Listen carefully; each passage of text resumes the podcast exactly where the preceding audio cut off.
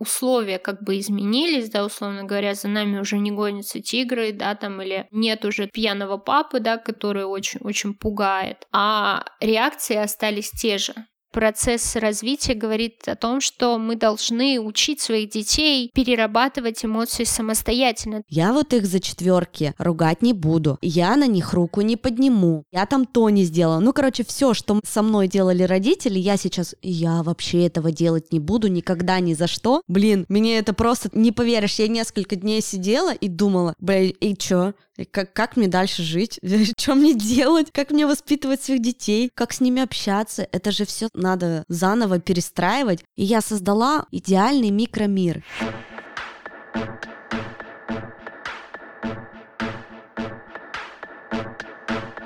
Нормально же общались. Всем привет, меня зовут Оля Микитась, и это мой подкаст «Нормально же общались», в котором мы обсуждаем разные остросоциальные темы с моими гостями. Мои гости — это мои друзья, знакомые, психологи, врачи, а также другие подкастеры, которым тоже есть что сказать и чем поделиться. Начинаем? В этом году как-то еще быстрее началась подготовка к Новому году. Все витрины украшены еловыми ветками, венками, шарами. Дети учат песни к утреннику середины ноября. Да, год прошел сложно, и хочется уже встряхнуться от ограничений и беззаботно окунуться в праздник. Но как будто с этой ранней подготовкой все вокруг подгоняют тебя. Давай скорее покупай подарки, черная пятница, выбирай платье на праздник, а то твоего размера не будет. А где ты встречаешь Новый год? И, конечно же, подведение итогов года. Это прекрасно Классная практика, не спорю, она позволяет много узнать о себе, взглянуть на себя со стороны, помогает построить путь к новому лучшему периоду в жизни. Но так этого много вокруг. Иногда сильно от этого устаешь и тревожишься. Тревожишься из-за того, что не успеваешь, из-за того, что не так что-то делаешь. Тревожишься из-за того, что не чувствуешь это дурацкое новогоднее настроение. Тревожишься, тревожишься, тревожишься. С тревогой можно и нужно бороться. Это большая энергетическая дыра. Эффективнее всего делать делать это со специалистом, а вот офлайн или онлайн неважно. Мы вместе с онлайн-сервисом психотерапии Зигмунд Онлайн предлагаем не откладывать ничего на следующий год и попробовать терапию уже сегодня. С промокодом NORMJ большими английскими буквами два первых занятия будут стоить всего 2190 рублей. Промокод будет действовать до 9 января 2022 года. Ссылка на Zigmund Online и название промокода будут в описании к этому выпуску. Сегодня у меня в гостях Евгения Гайворонская. Женя – интегративный психолог, и сегодня мы поговорим с Женей на такую тему, как тревога и тревожное расстройство. Женя, привет. Оля, привет. Я хотела с тобой поговорить о тревоге. И ты знаешь, когда я стала изучать твой профиль, я узнала, что у тебя у самой есть диагноз тревожный. У меня генерализованное тревожное расстройство. Мне его диагностировали два года назад. Можешь рассказать поподробнее, что это такое? Потому что я про такой диагноз слышу впервые на самом деле. Ну, смотри, генерализованное тревожное расстройство – это такое расстройство, при котором тревога не локализирована где-то в одном месте. Например, если мы говорим про социофобию, да, то есть это избегание публичных пространств, скопление людей, то генерализованное тревожное расстройство, оно заключается в том, что эта тревога, она как бы пронизывает все сферы жизни, не привязана к чему-то конкретному, не вызывается ситуационно. То есть представь себе пожарную сигнализацию, которая сломалась и работает постоянно. То есть независимо от того, есть пожар или нет пожара, она все время работает. Так примерно выглядит генерал, да, general, то есть вот оно как бы все пронизывающая основная идея, да, что нет привязки к конкретной ситуации. То есть, получается, ты всегда находишься в тревожном состоянии? Практически, да. То есть мне удалось э, снизить тревожность до того, что я могу работать, я могу там что-то делать, э, читать, воспринимать информацию, воспринимать окружающий мир. Но в целом тревожность у меня практически всегда остается. То есть мне для того, чтобы совсем вот тревога прошла, мне нужно там, ну, полтора-два часа где-то заниматься йогой или, например, пойти к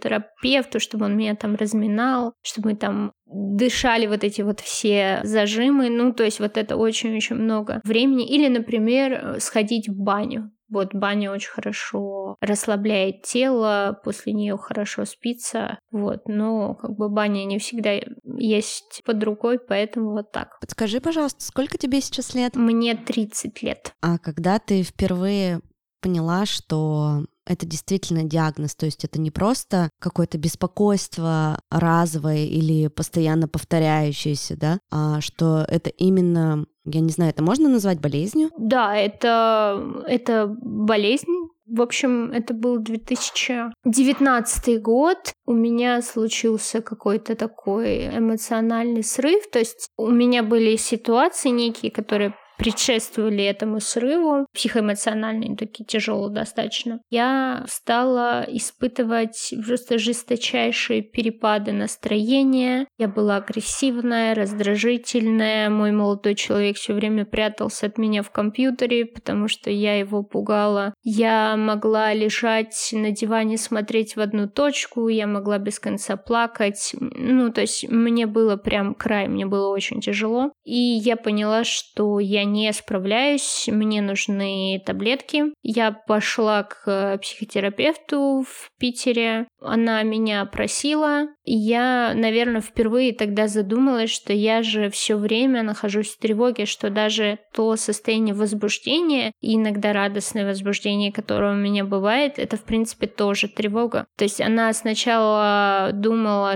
ну, там, поспрашивать меня на тему мании, да, ну, то есть она там предположила, может быть, это в сторону там биполярного расстройства. При там беседе мы выяснили вместе с ней, потому что я до этого не задумывалась о том, что, в принципе, все состояние, в котором, вот преимущественно, да, фоновое состояние, которое у меня есть, это состояние тревоги. И она выписала мне антидепрессант, и этот антидепрессант, он дал мне ровное состояние. То есть у меня появилась ну, такое эмоциональная плата, состояние, в котором я могу, ну, у меня, у меня появилась устойчивость, скажем так. То есть спустя три недели, как я начала принимать залофт, у меня появилось, ну, такое ровное эмоциональное ощущение, у меня появилась какая-то радость, какой-то интерес, любопытство. И вот я уже два года его принимаю, но мне удалось за это время снизить дозировку там с одной таблетки до четверти.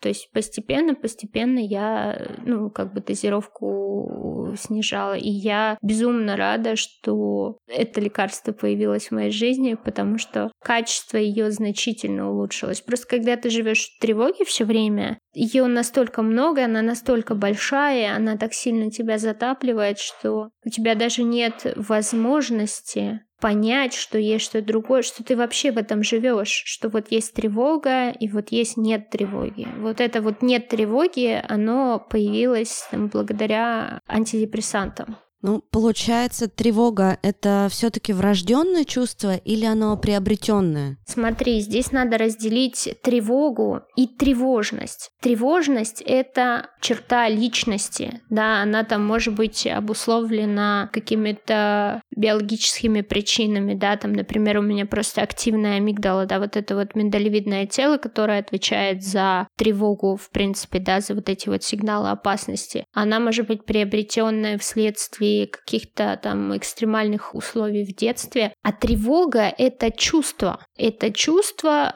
когда возникает какая-то угроза, например, нам, да, то есть это чувство опасности, чувство угрозы. И это чувство нам дается от рождения. То есть ребенок, когда рождается, он уже чувствует тревогу, он еще не чувствует страх, потому что для страха нужен объект. Страх — это объектное чувство, да, то есть мы боимся чего-то, кого-то. А у тревоги объект размытый. И вот тревога — это первое, в общем-то, чувство, которое способен испытывать ребенок. То есть, ну, это как бы чувство там неудовольствия, это чувство опасности, угрозы какой-то, да, мне, мне что-то угрожает. Ну, то есть это тесно связано с безопасностью, правильно, эти два понятия? Да, да, да, конечно. Но видишь, тут я бы зашла, наверное, с такого экзистенциальной стороны в том, что от тревоги невозможно избавиться на совсем и не нужно этого делать. И когда человек рождается, он, в принципе, уже, ну вот, в тревоге, потому что жизнь — это тревога потому что тревога — это неопределенность. Мы попадаем в это пространство, в котором мы не можем до конца быть уверенным, что произойдет в следующий момент точно, да, то есть у нас нет гарантий. И ребенок маленький, например, он не способен, ну вот совсем маленький, да, он не способен выдерживать эмоционально тот факт, что нет гарантии, что вот, вот эту вот неопределенность, амбивалентность. Взрослый человек может это выдерживать, маленький ребенок не может это выдерживать чувствовать. Ему нужен кто-то, Ему нужен какой-то взрослый, который может вот эти тревоги сконтейнировать. Сконтейнировать это значит выдержать. То есть выдержать, принять чужие эмоции. И если у ребенка нет родителя, да, нет материнского объекта, который способен принять эти тревоги, то ребенок пытается как-то сам успокоиться. Да, может быть, ты видела в детских домах особенно такие аутичные дети, которые раскачиваются. Вот они раскачиваются, и они таким образом успокаиваются. Или там сосут палец, да, или там грызут ногти уже там в более взрослом возрасте. То есть вот такие вот симптомы, да, говорят о том, что не хватило вот этого убаюкивания, добаюкивания, да, не было человека, который вот со всеми этими эмоциями помог справиться ребенку, потому что он, когда маленький, он не может сам их регулировать. Он не может даже сам заснуть, то есть его надо укачать. И ему нужен кто-то, кто будет помогать в этом. А если этого человека нет, он пытается, ну, как-то адаптироваться, он пытается как-то сам с этим справиться, как может, как вот доступно для него в данный момент. А ты выросла в полной семье? С чем ты у себя, вот с какой, возможно, личной историей, может быть, ты поделишься? С чем ты связываешь свою тревогу, свое расстройство? Я выросла в полной семье, но у меня полная семья в моем случае не ассоциируется с безопасностью, скорее наоборот. Там было несколько факторов. Первый фактор это то, что у меня тревожная мама, и это биологическая именно особенность. У моей мамы было очень много собственных тревог, она не могла их выдержать, и поэтому мне приходилось самой с этим справляться. Довольно экстремальная ситуация в детстве, то есть это папин алкоголизм, а папа у меня был таким очень импульсивным, непредсказуемым, э, там были суицидальные попытки. И мама, которая там в, в любой момент может умереть, ну, в детстве я воспринимала это как сердечный приступ, потому что паническая атака выглядит как похоже на, на сердечный приступ, но на самом деле это была паническая атака. И в детстве вот было ощущение, что ну все, ну как бы ты должен быть на чеку, ты не, ты не должен спать, ты не, не можешь расслабляться, ты все время должен быть в напряжении, потому что может произойти все что угодно, потому что может проснуться папа, начать громить квартиру, избивать там маму, да, может что-то случиться с мамой, поэтому нужно там следить за ней. То вот как бы несколько факторов наложилось. Это биологические факторы и это э, факторы социальные, да, то есть вот среда сама, сама ситуация. Ну и, конечно, вот эта вот неспособность того, кто обо мне заботился, когда я была маленькая, принять мои тревоги, потому что в моей семье из-за того, что мама была такой хрупкой, нельзя было плакать, нельзя было злиться, нельзя было хоть сколько-нибудь показывать, что ты там чем-то недоволен, потому что, ну, мама банально не могла этого э, вынести, поэтому моя адаптация была это, ну, некие такие невротические симптомы, то есть это э, расчесывание лица, например, или спины, это какие-то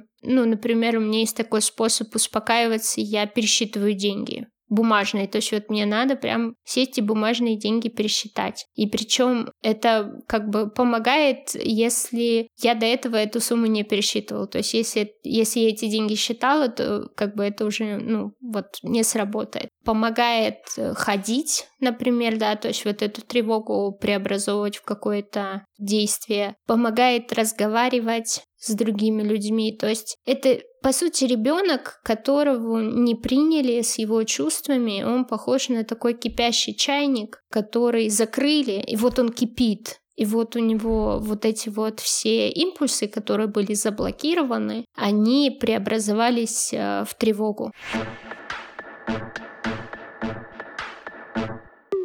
Спасибо, во-первых, что ты поделилась своей историей. И ты перечислила симптомы, по которым можно у ребенка увидеть, что начинаются какие-то вот эти зачатки тревоги да, когда уже что-то не в порядке, и можно это считать. А как взрослому человеку почувствовать, что он находится именно не в состоянии тревожности, да? Я очень часто нахожусь в состоянии тревожности, например, я вижу в календаре, что у меня должен начаться новый менструальный цикл, а он не начинается уже один день, два дня, три дня, и я начинаю испытывать тревожные чувства. Или, например, я звоню своей старшей дочери, зная, что она уже должна прийти из школы домой, а она не берет трубку, и я начинаю испытывать тревожные чувства. Но это не есть тревога, да, то есть это тревожные чувства, по сути, которые нам нужны. То есть как можно жить и, знаешь, ни о чем абсолютно не беспокоиться, не переживать. Мы же живые люди. То есть это абсолютно нормальные такие как бы жизненные моменты, когда ты э, испытываешь тревожность, когда у тебя задержка цикла, когда твой ребенок не берет трубку, когда ты, например, я не знаю, в магазине ребенок твой потерялся между рядами, и ты не можешь его найти. Это все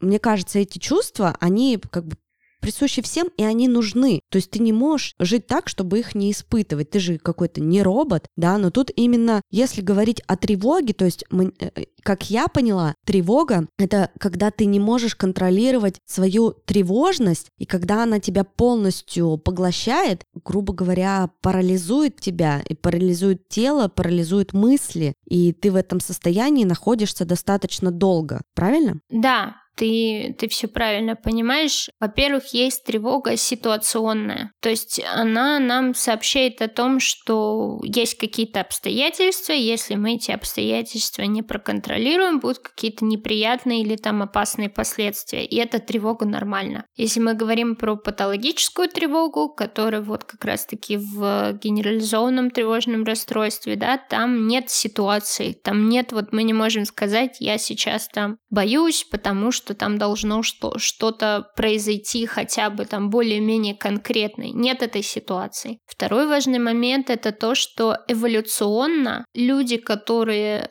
тревожились, они выжили. То есть это чувство, которое говорит нам о том, что есть какая-то угроза. То есть тревожные люди, они как бы на несколько шагов вперед, впереди находятся, потому что это чувство, которое помогает им избегать, в общем-то, опасностей. То есть это то, что напрямую связано с нашим выживанием. То есть все люди, которые, соответственно, не тревожились или недооценивали опасность, они просто умерли. Поэтому мы можем как бы поблагодарить нашу тревогу за то, что она выполняет очень важную функцию, функцию защиты. Просто в какой-то момент условия как бы изменились, да, условно говоря, за нами уже не гонятся тигры, да, там, или нет уже пьяного папы, да, который очень пугает, а реакции остались те же.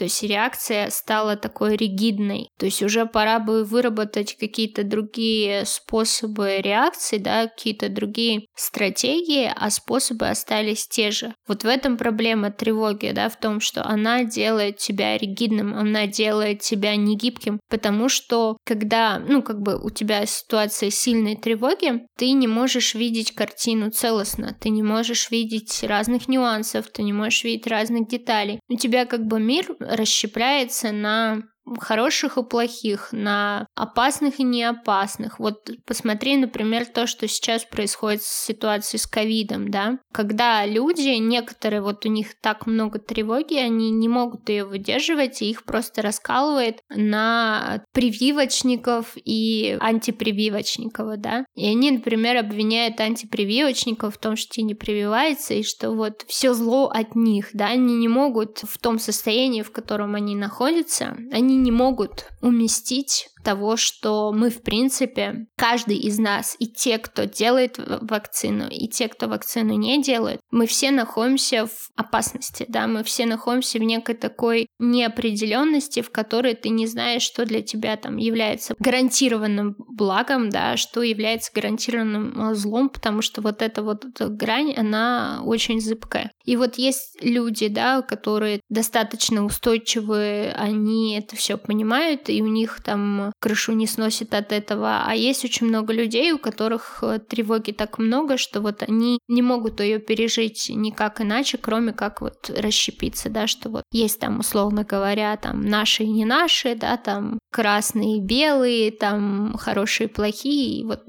все в таком духе. По каким симптомам можно понять, что тебе нужна помощь специалиста? Уже во взрослом возрасте, например, если мы разбираем ситуацию? Ну, во-первых, это длительность тревоги. То есть э, мы смотрим на что? Мы смотрим на то, обоснована тревога или нет человек тревожится, потому что реально что-то произошло или нет. Если нет, то какова длительность этих симптомов. То есть если несколько недель, например, человек испытывает тревогу, сильную достаточно, да, то, конечно, он э, может обратиться. Вообще, если как бы человек чувствует дискомфорт, чувствует, что он нуждается в помощи, не справляется, то, в общем-то, вот он, вот она причина. И хочу как бы сказать один такой важный момент, да, что я в своей работе, например, я не занимаюсь лечением, лечением в кавычках, да, потому что я не врач, но я не занимаюсь лечением тревоги конкретно, потому что тревога это просто симптом. Обычно, ну, как бы, если это какой-то не ситуационный момент, да, благодаря ей можно увидеть, как человек вообще живет, как он думает, как он чувствует, как он обращается с собой, как он обращается со своими потребностями, хорошо ли он там отдыхает, например, как у него с контактом, как вот он социально адаптирован, если у него друзья, если у него люди, которым он может рассказать о том, что его беспокоит. То есть это просто симптом, это вот, вот как головная боль, да, мы же не лечим головную боль. Головная боль — это симптом, и который может указывать там на, на что угодно. Вот точно так же тревога указывает на что-то. Если мы будем просто лечить тревогу, мы не узнаем, почему она возникла, из чего она возникла, в какие моменты она возникает, что ее купирует, э, там, а, что, ну, то есть в чем, в чем именно проблема. Поэтому тревога это просто симптом. Мы ее не лечим, да, мы ее рассматриваем, мы ее исследуем, мы исследуем, в каких условиях она появилась, в каких условиях она там снижается, например, что, что можно делать, вот, вот этим мы занимаемся. Ну, то есть получается,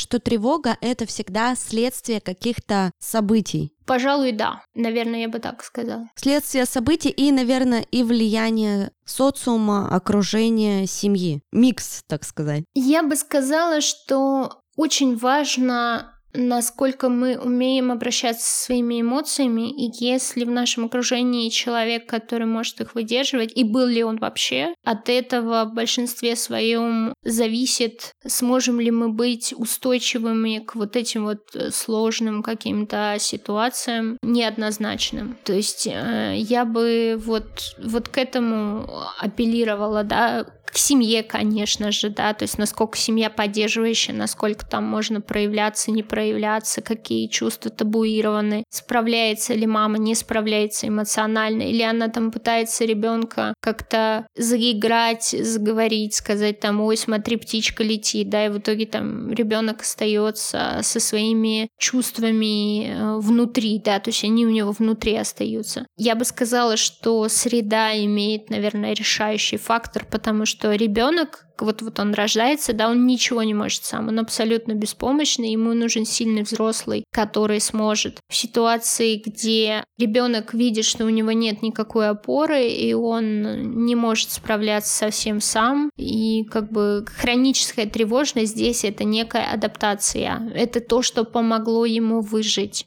Мне кажется, наше поколение 30-летних очень подвержены разным тревогам. А поколение наших родителей и наших бабушек еще больше подвержено тревожному расстройству и тревоге. Насколько вот сейчас у нас получится вырастить менее тревожных детей? Или все-таки влияние социума, влияние мира, несмотря на то, что мы, ну, большинство сейчас родителей воспитывают своих детей совершенно по-другому, не так, как воспитывали нас. Но я опять же говорю больше, наверное, про свое окружение, да, про то, каким кругом общения я себя окружила, потому что если посмотреть, конечно, в общей картине, то у нас 90% страны не посещают психолога и считают, что психологи — это шарлатаны какие-нибудь. Берем 10% людей, родителей, которые ходят к психологу. Насколько у нас получится вырастить наших детей менее тревожными?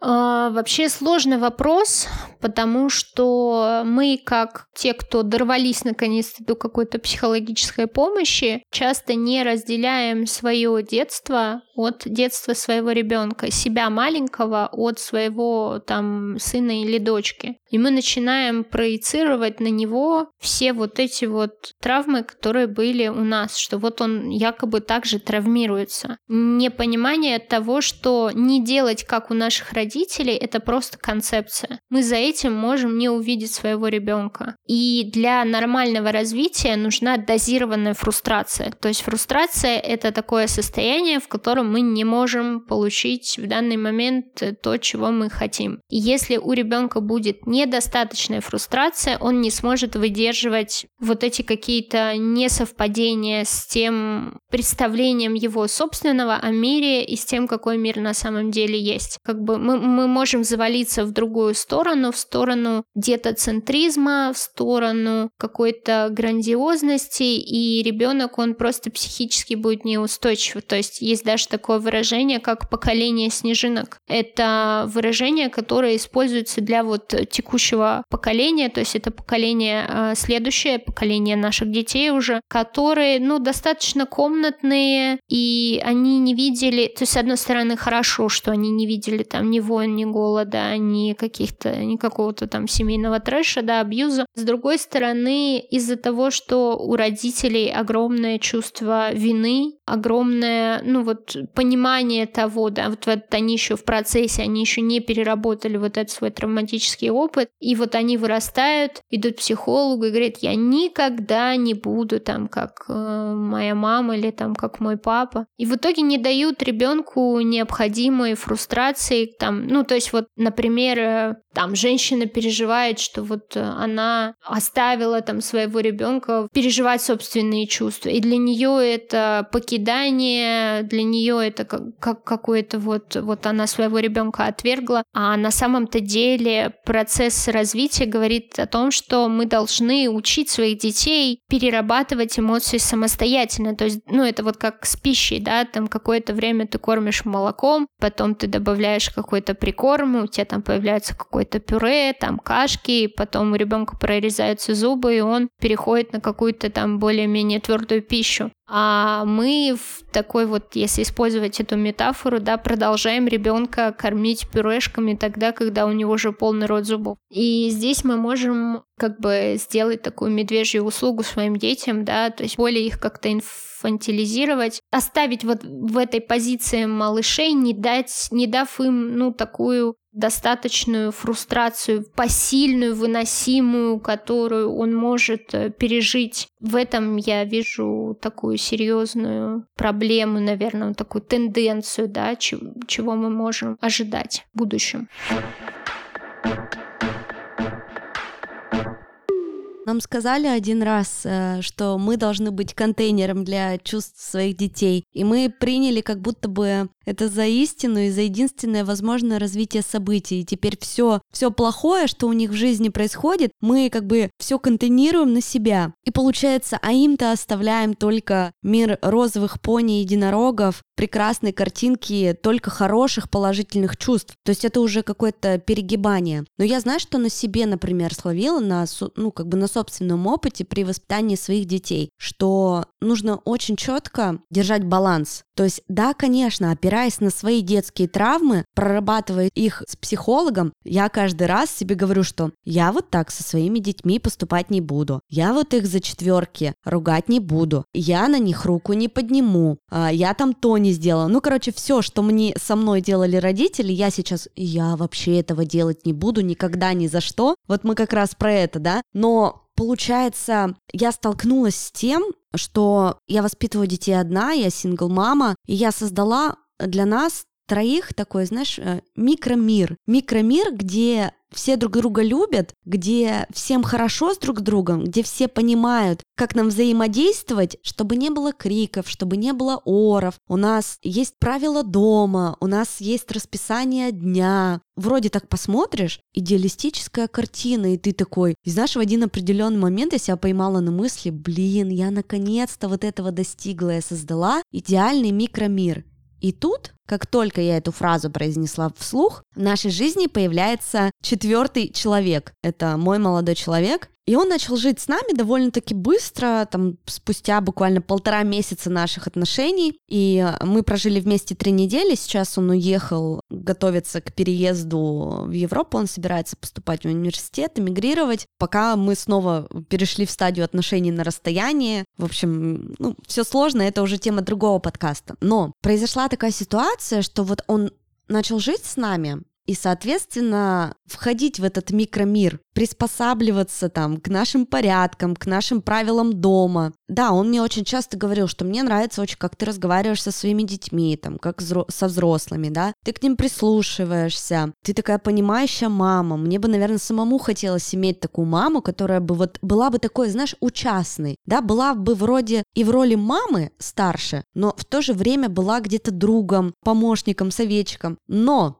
он мне подсветил такую часть наших взаимоотношений с детьми, как бы открыл вот этот какой-то, знаешь, окошко в минус моей системы, в минус моего микромира. Он заметил такие вещи, как то, что старшая дочь стала очень необязательной, очень ленивой, он говорит, у тебя такая вседозволенность, такое принятие ее и ее желаний, ее каких-то хотений, что у меня сложилось за несколько дней э, жизни с вами ощущение, что она просто села такая к тебе сюда на плечи и, и ножки свесила и такая, ну чё, блядь, поехали? И ты такая, ну, поехали. И ты знаешь, и в этот момент мне стало так страшно и грустно и обидно. И я такая, блин, ну серьезно, ну так и есть. Типа я перегнула палку, вот этот баланс нарушила и создала такую идеалистическую картину из своей головы, что начали всплывать реально минусы этой системы, которые другой человек, который пришел в нашу семью, подсветил. Блин, мне это просто не поверишь. Я несколько дней сидела и думала, бля, и чё? Как, как мне дальше жить? Что мне делать? Как мне воспитывать своих детей? Как с ними общаться? Это же все надо заново перестраивать. И когда я начала потихоньку включать не маму тирана, нет, начала каких-то где-то проявлять в каких-то ситуациях больше жесткость, например, с уроками. То есть она обленилась, ей 9 лет, она очень умная, сообразительная, но у нее стали уже, знаешь, такие всякие подростковые штучки просвечивать. Мы с ней сразу договорились, что учеба, она в третьем классе, что учеба это ее полностью зона ответственности. Вот что ты получила, то получила. Я за это ответственность не несу, это твои оценки. Потому что в моем детстве было так, что я корпела над этими учебниками, время. За каждую четверку на меня выливался ушат грязи. Очень бывало поднимал на меня руку, когда я ничего не соображала, не могла сложить там какой-то пример решить уравнение. И я такая, бля, в моей жизни такого никогда не будет. Я на своего ребенка никогда не буду орать. Вот как бы мы эти директивные тени прошлого, которые вот только мы видим намек вообще на вот, на вот это вот руководство какое-то, на вот это все нет, так быть не должно. И в итоге это выливается в то, что дети у нас растут пассивные, безвольные, им не хватает вот этого преодоления, потому что для того, чтобы вообще развиваться, нужен конфликт, нужно какое-то преодоление. То есть тревога — это состояние как бездействия, так и действия мы к ней привязаны, мы на нее в каком-то смысле обречены, и она нам нужна для того, чтобы, ну, фиксировать некую динамику.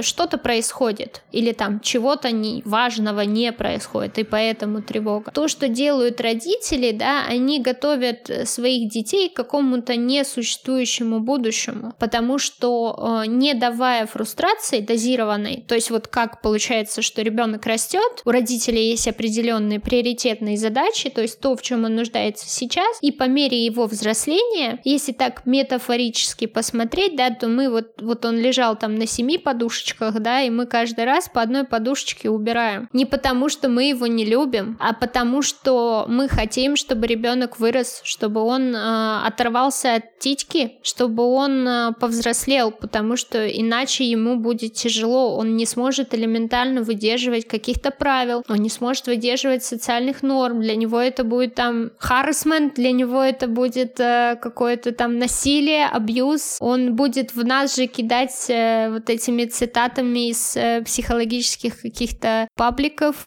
и все это обернется, в общем-то, против нас, просто потому что мы не смогли интегрировать свое прошлое, да, и вынести из него, ну, какие-то положительные моменты, да, то есть мы умеем работать в системе, мы умеем подчиняться правилам. Да, у нас было, у многих из нас было жесткое детство, но очень важная часть родительства — это руководство, потому что детям нужно руководство. Дети не знают, детям нужно выстраивать границы, потому что иначе им будет очень сложно в будущем. Они не будут понимать, где мое, где, где твое, где, где я, где другой. И э, они будут просто расти пассивными, апатичными, ничего не хотящими, безинициативными. Поэтому, как ты правильно совершенно выразилась, э, нужно держать баланс. И родителю, если он испытывает сложности в этом, ему нужно обратиться к самому себе и понять, э, как у него с тревогой, умеет ли он выдерживать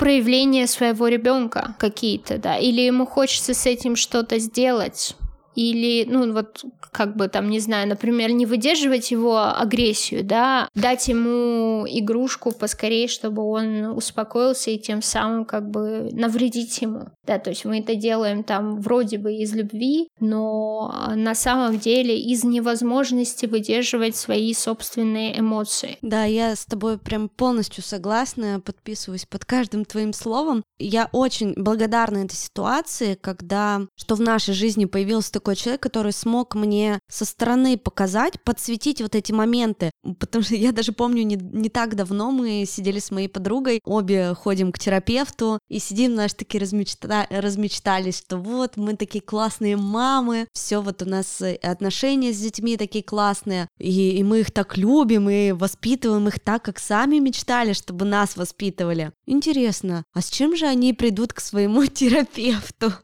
там через, предположим, там 15 лет, когда там после 20, например, да, сейчас возраст тех, кто обращается к психотерапевту, все снижается. У меня очень много знакомых друзей, кто в 22, в 23 три года ходит к терапевту, и прямо большой процент людей. Не знаю, опять же, вот ты как думаешь, с чем это связано? Может быть, как раз с тем, что поколение 40-летних, у кого детям сейчас там около 20, да, ну, то есть где-то примерно родители, если возраста 40-45 лет, детям, если они рано э, родили детей 20-25 лет, они почему идут к психологу так рано? То есть очень многие, кого я спрашивала, одна из самых распространенных причин, почему как раз это поколение идет к терапевту, испытывают чувство тревоги постоянно, очень часто, и живут в состоянии тревожности. То есть тревожатся, что не знают, кем они хотят стать, да, не знать, чем, какой путь им выбрать. То есть сейчас же настолько быстро развивающийся мир, и на самом деле это тоже очень много доставляет тревоги, вот эти вот быстрые изменения. Ну, на самом деле ты такой, блин, я горю вот этим, хочу заниматься вот этим, а если это мне не принесет достойного заработка, да, и ты тут же начинаешь тревожиться, и такой, нет, мне это уже не надо, мне это уже как бы не нравится, хотя, может быть, до этого ты думал, горел этим, там, хотел стать каким-нибудь графическим дизайнером, примером. Вот эти мысли, которые на тебя наваливаются снежным комом, они тебя сбивают с твоего пути, да, когда ты начинаешь мыслить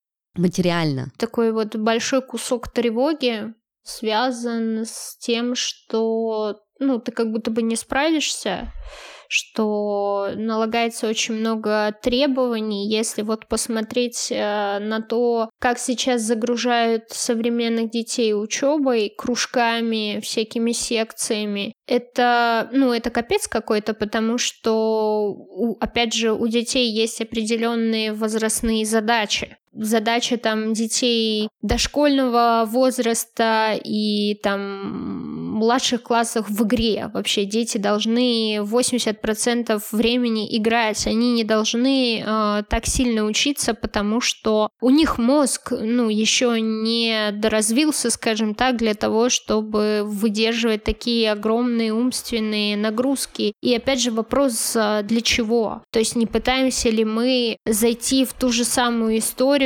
где в обратную, да, где родители там, условно говоря, не занимались с нами, работали там на трех работах, мы их видели в лучшем случае вечером, и тут мы опять же у нас огромное чувство вины, и мы давай детей возить э, на всякие кружки и секции, не особо спрашивая, а чего им хочется, а чего им нужно. То есть тут тоже есть такая ловушка, да, попасть вот с обратной стороны, да, в, в те же сани, по сути. Второй очень важный момент — это с чем еще связана тревога, да, с тем, что насколько ты качественно проживаешь свою жизнь, насколько ты вообще в ней присутствуешь. Потому что с вот этим появлением гаджетов последние, ну, наверное, 10 лет, да, такого вот устойчивого, там, 15 лет. В принципе, наверное, у нас у всех уже есть некая легкая степень СДВГ, да, то синдрома дефицита внимания гиперактивности, потому что мы бесконечно, частично где-то присутствуем, то есть мы не присутствуем где-то полностью, и мы не можем обработать и интегрировать то, что мы потребляем. То есть оно все вот пролетает мимо нас, как какой-то калейдоскоп э, каких-то огонечков, и в этом калейдоскопе нет места проживанию. То есть тревога еще и появляется от того, что ты не очень себя-то осознаешь. То есть тревога как бы это чувство угрозы в каком-то будущем. Мы всегда, когда тревожимся, мы находимся немножко в будущем. А если мы находимся немножко в будущем, значит мы не находимся в настоящем. То есть наше настоящее проседает. Поэтому как бы очень важно возвращаться в настоящий момент и, ну, буквально фокусироваться на том, что ты делаешь. Невозможно сделать э, миллиард там э, вещей за один присест. Нет никакой многозадачности. То есть многозадачность нам говорит о том, что вот, условно говоря, у тебя есть 100% внимания, которое ты тратишь на выполнение одной задачи. Если у тебя появляется вторая задача, то у тебя откуда-то появляется еще 100% процентов внимания. Нет, это неправда. Твое внимание просто дробится, и ты в итоге в куче процессов одновременно и нигде в то же самое времени. То есть ощущение того, Э, что ты делаешь, вот именно ощущение проживания, интеграция, оно минимально. И э, вот это то, что нам дают социальные сети, то, что нам дают мессенджеры, то, что нам дает вот этот вот бесконечный информационный поток, в котором мы лавируем. То есть это куча, представь себе, куча-куча стимулов бесконечно каждый день обрушивается на нас. И мы должны в этом море лавировать, мы еще должны там строить отношения, мы еще должны там работать, чего-то хотеть. Ну и плюс фантазия о том, как это должно быть, не имея опыта, да, потому что мы в этот э, период э, бесконечных таких перемен только заходим. Это удивительное время, оно очень интересное, но нам нужно быть крайне осторожными, чтобы не потерять себя. Мне говорил моя супервизор, что дебют шизофрении у детей порог повысился с, там, с 12 лет до 8. И это очень связано с э, цифровизацией общения. То есть детям не хватает социализации, им не хватает живого общения. Матери, которые устают и в два года ребенка дают планшет или телефон просто, чтобы он не ныл и бедную мать не беспокоил, они приучают их к вот этим вот э, огонькам, да, вот к тому, что вот, вот есть только вот это. И это существенно объединяет жизнь ребенка. Ребенок должен общаться вживую. И, кстати, вот тоже важный фактор, да, то, что если мы хотим снизить тревожность, нам нужно укреплять свои социальные контакты именно вживую. Нам нужно общаться с людьми и общаться разнообразно и полноценно потому что мы идем в сторону цифрового аутизма потихонечку. То есть мы уже немножко такие... Вот, вот смотри, да, например, не знаю, замечала ли ты, когда ты видишь, там, что тебе звонит по телефону, ты такой, какого хера ты звонишь мне по телефону, почему ты не написал мне голосовое сообщение, почему можно было же написать там в чатик, в то время, когда там 15 лет назад еще были телефоны, и все общались только по телефонам, и это было абсолютно нормально. И мы уже, в общем, вот в эту сторону идем, что нам сложнее гораздо выдерживать людей. То есть все время хочется закрыться, все время хочется выставить какой-то буфер в виде телефона или компьютера. Тенденция мне, честно говоря, не нравится. Я беспокоюсь и переживаю от того, что мы немножко становимся такими все аутистами. Да, я абсолютно с тобой соглашусь. И у меня, когда звонит телефон, я испытываю смешанные чувства раздражения, тревоги и э, побыстрее хочу, чтобы он замолчал, потому что ты думаешь сразу, да, это точно из банка звонят, или да мне никто уже давно не звонит, их опять что-то хотят впарить, или это какие-нибудь мошенники, или еще какая-нибудь хрень. Или, например, знаешь, моя бабушка очень любит звонить, не любит писать. Она может сначала написать, а потом еще позвонить, и если ты не взял с первого раза, она еще три раза тебе позвонит. И ты испытываешь реально, я на себе заметила, что я испытываю чувство раздражения, когда мне звонят. Я испытываю чувство раздражения, когда мне записывают голосовые, не спросив меня предварительно, можно ли записать голосовое. И меня это, честно говоря, очень сильно пугает, потому что я сама, ну, наблюдаю за собой, что я уже могу меньше выдерживать людей, то есть я уже там посижу два часа в гостях, я такая, так, так, так, мне надо домой, у меня там сенсорный перегруз. Но я, в принципе, быстро перегружаюсь, то есть психика, если мы говорим про тревожного человека, да, она тратит очень много времени на адаптацию, потому что она должна как бы просканировать все возможные варианты, все возможные результаты того или иного иного действия, оно очень быстро перегружается. И для того, чтобы расслабиться, ну, нужна какая-то знакомая среда. То есть вот, то есть новое, оно вызывает стресс, даже если оно вызывает любопытство даже если тебе любопытно и интересно, но это все равно достаточно стрессово. Поэтому я думаю, что на первый план э, сейчас можно выдвинуть психогигиену, то есть э, заботу о своем ментальном здоровье не только вот как я хожу к психотерапевту, знаешь, это в каком-то смысле уже комично даже выглядит, и некоторые люди просто играют в клиентов психотерапии, то есть они, они не, не то чтобы там заботятся заботиться о здоровье. Нет, тренд хороший, безусловно, и здорово, что он есть, но важно отделять фантазию от реальности. Опять же, из-за того, что это новое достаточно, да, там 20 лет назад не было психотерапии в России, в то время как на Западе она вовсю была, и люди там имели своих семейных психотерапевтов, например. Нам надо реально понимать, чего мы делаем и зачем мы делаем, а не просто поглощать какие-то фантазии, идентифицироваться с этими фантазиями и думать, что и думать, что вот вот так оно и есть. А для этого нам нужно думать и включать голову, чего мы делаем и зачем. Зачем мы, например, э, ну то есть вот про контейнирование, да,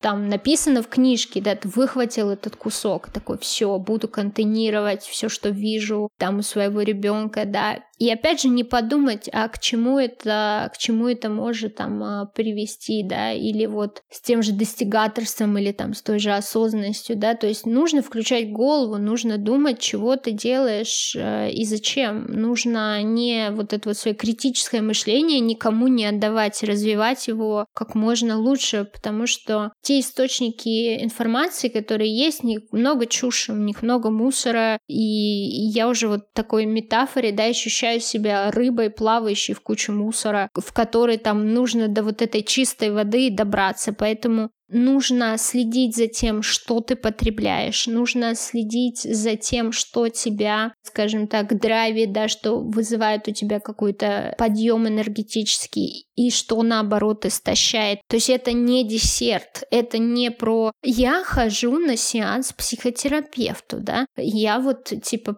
сопричастен ко всей этой там культуре, да, а про взять именно ответственность за свое эмоциональное состояние, потому что, ну, от этого очень много чего зависит. Жень, спасибо тебе большое за твое мнение. Я думаю, что у нас получился очень классный, полезный, нужный диалог. Давно хотелось найти подкаст, с которым бы говорили простым языком о женском здоровье. Но не сухо, а весело, чтобы разбить плохой образ похода к врачу. Чтобы не стыдиться себя. Наткнулась недавно на подкаст «Раздвиньте ноги». Его ведет Оля Крумкач, врач-акушер-гинеколог. Мало того, что большинство выпусков посвящено здоровью женщин, так еще Оля вместе со своими гостями обсуждает несколько табуированные темы, приправленные шутками и личными историями. А я такие подкасты очень люблю. Ну а некоторые выпуски про уникальные особенности нашего тела вообще даже и меня удивили. Ссылку на подкаст Оли и на ее инстаграм я оставлю в описании к этому выпуску. Обязательно подпишитесь на него. Он, правда, очень информативный, очень полезный и входит в десятку лучших выпусков на Apple подкастах. Спасибо, что послушали этот эпизод. Подписывайтесь на подкаст на разных площадках. Apple подкаст, Яндекс Музыка, Castbox и Spotify, а также других альтернативных площадках. Не забывайте оставлять комментарии, ставить звезды к подкасту. Это очень важно для его продвижения. В описании к этому выпуску также будет ссылка на мой телеграм-канал и на мой инстаграм,